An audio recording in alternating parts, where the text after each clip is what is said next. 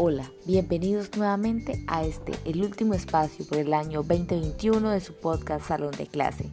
Estamos en la franja de viernes de lecturas y hoy les voy a compartir un fragmento de Cuento de Navidad de Charles Dickens. Bienvenidos.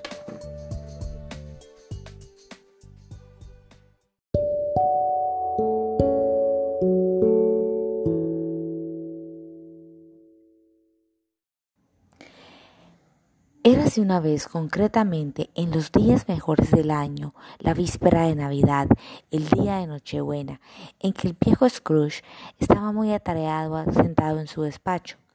El tiempo era frío, desapacible y cortante, además con niebla. Se podía oír el ruido de la gente en el patio de fuera, caminando de un lado a otro con jadeos, palmeándose el pecho y pateando el suelo para entrar en calor.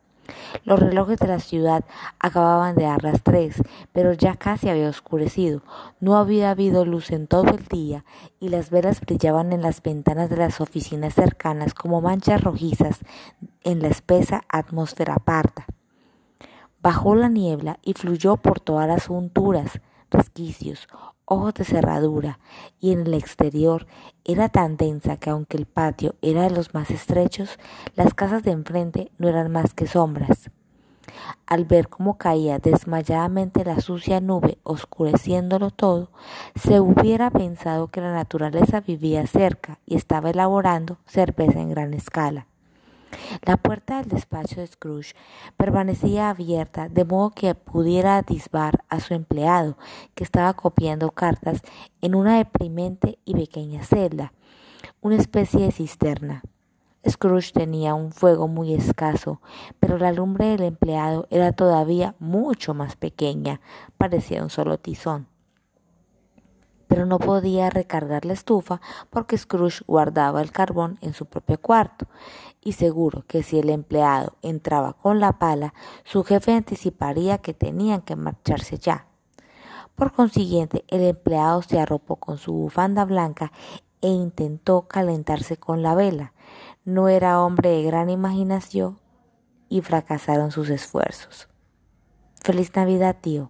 Que Dios lo guarde, exclamó una alegre voz. Era la voz del sobrino de Scrooge, que apareció ante él con tal rapidez que no tuvo tiempo a darse cuenta de que venía. Bah, dijo Scrooge, tonterías.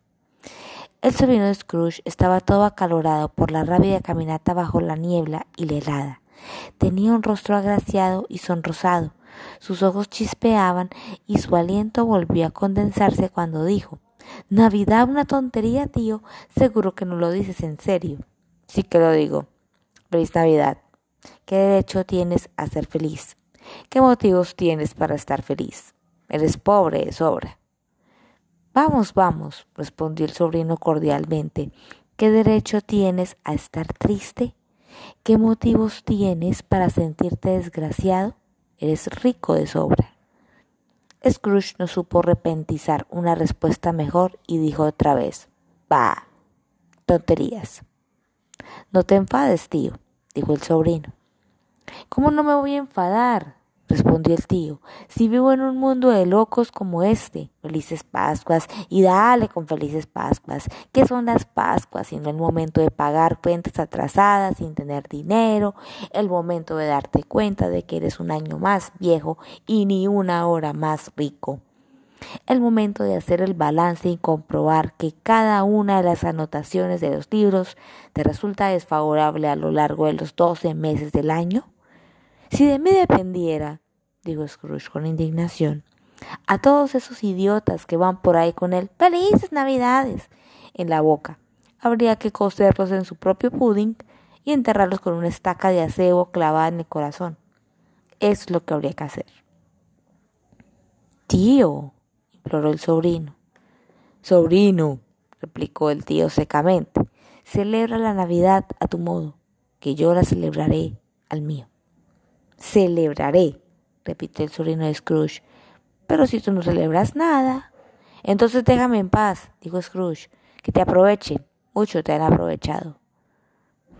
Puede que haya muchas cosas buenas de las que no he sacado provecho, replicó el sobrino, entre ellas la Navidad, Pero estoy seguro de que al llegar la Navidad, aparte de la veneración debida a su sagrado nombre y a su origen, si es que eso se puede apartar, Siempre he pensado que son unas fechas deliciosas, un tiempo de perdón, de afecto, de caridad, el único momento que conozco en el largo calendario del año en que hombres y mujeres parecen haberse puesto de acuerdo para abrir libremente sus cerrados corazones y para considerar a la gente de abajo como compañeros de viaje hacia la tumba y no como seres de otra especie embarcados en otro destino.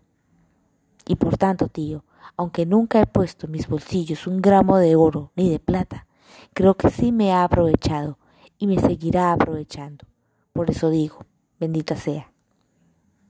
El escribiente de la cisterna aplaudió involuntariamente, se dio cuenta en el acto de su inconveniencia, se puso a hurgar en la lumbre y se apagó del todo el último rescoldo. Que oiga yo otro ruido de usted, dijo Scrooge. Iba a celebrar la Navidad con la pérdida del empleo.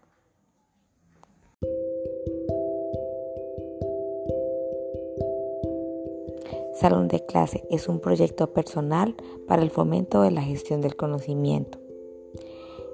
Producción, guion y locución de Carolina Barón Méndez.